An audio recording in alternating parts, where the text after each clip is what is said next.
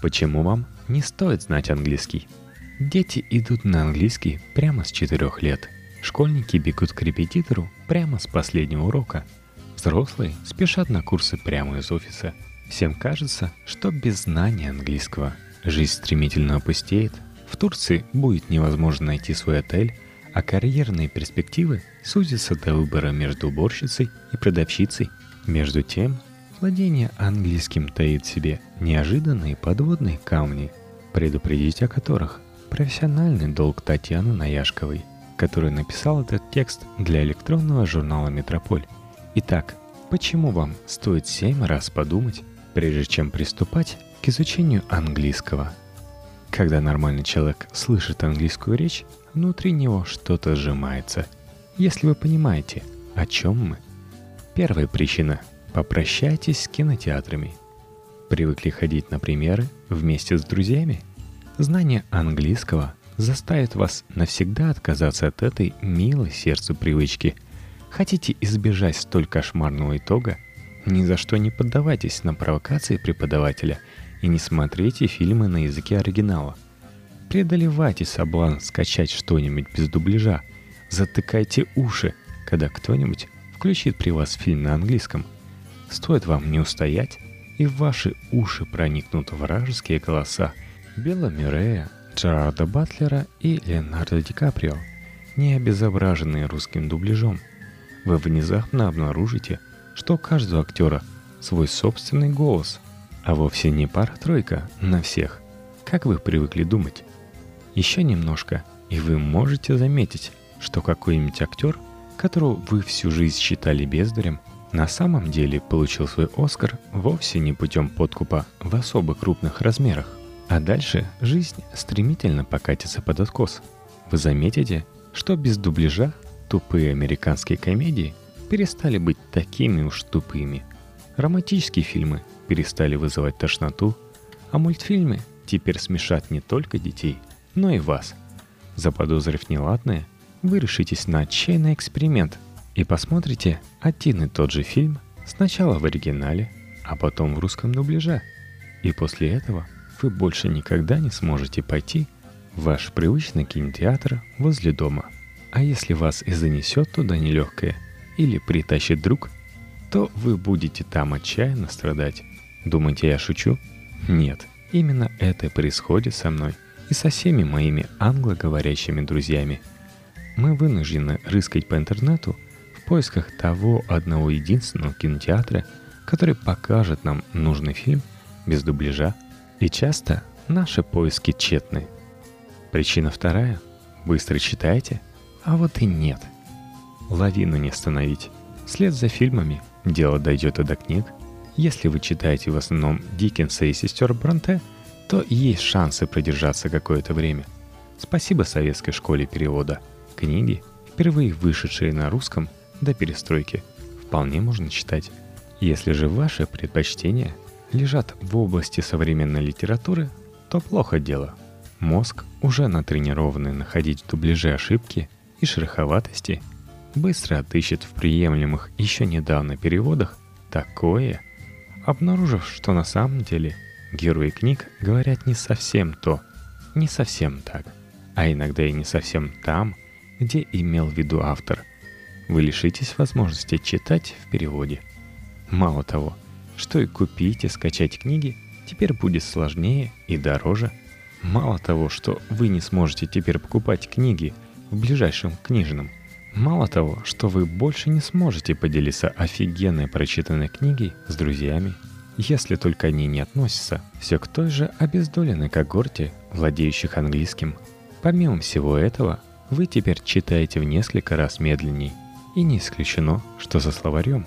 А еще вы теперь не доверяете переводам с французского, немецкого, китайского, шведского, зная, сколько ошибок допускает среднестатистический переводчик.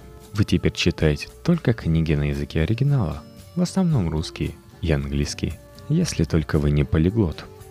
Причина третья. У вас много друзей? Тогда у вас больше нет свободного времени. Таня, я не понимаю этой инструкции – Переведешь? Таня.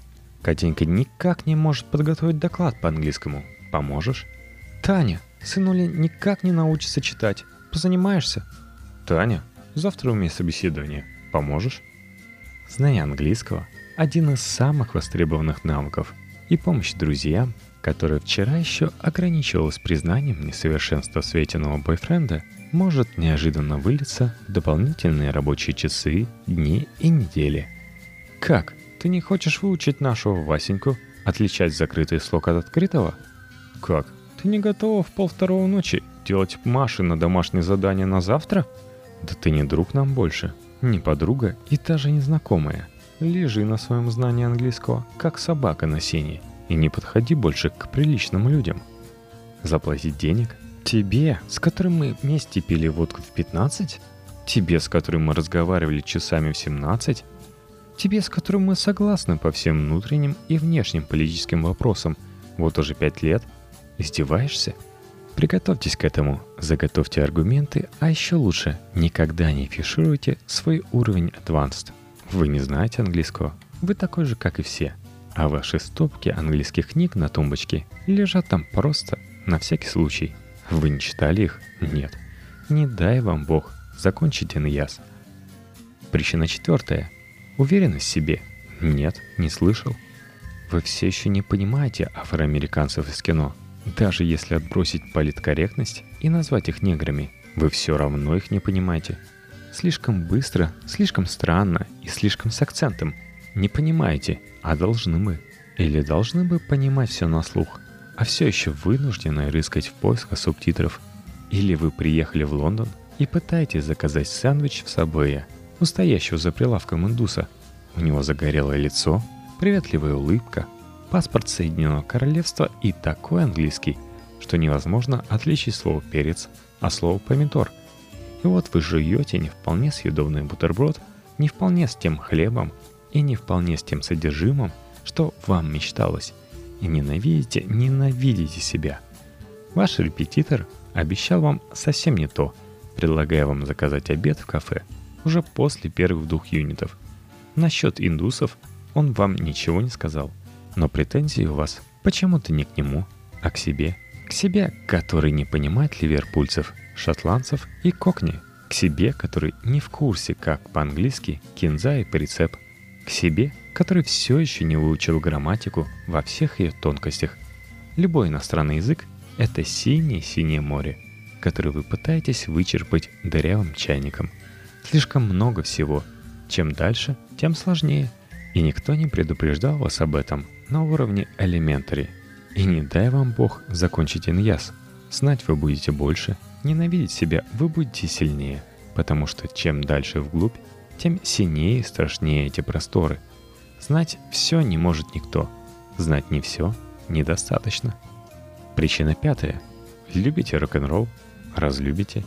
Невозможно же слушать столь глубокомысленный текст, как «О боже, какой мужчина, я хочу от тебя сына», Невозможно же любить песню со словами «Зачем придумали любовь?» Понять все это сложно. То ли дело не наши песни, а их, зарубежные, с умными текстами и хорошей музыкой. К сожалению, стоит вам выучить английский, и добрая половина умных зарубежных текстов превратится все в ту же слюняво-романтическую фигню, разве что спетую на английском.